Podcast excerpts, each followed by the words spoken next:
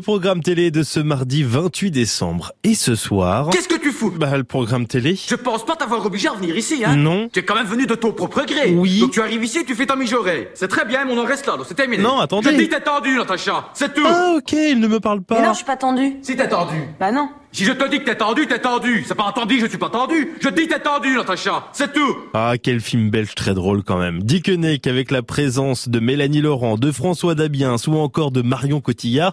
Un classique parmi les classiques, oui, mais toujours aussi drôle. On ne se lasse pas de le regarder.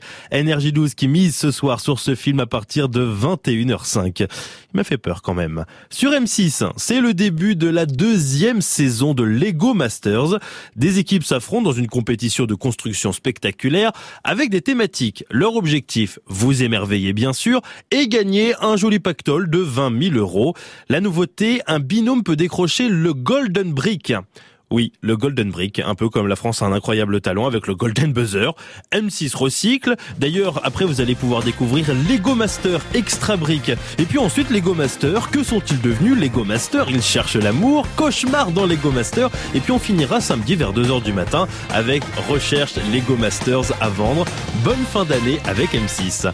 Bon, sérieusement, un autre programme si vous souhaitez vous amuser. Alors, il faut avoir Canal+, c'est vrai, mais je vous conseille vraiment le gala de Paul Mirabel.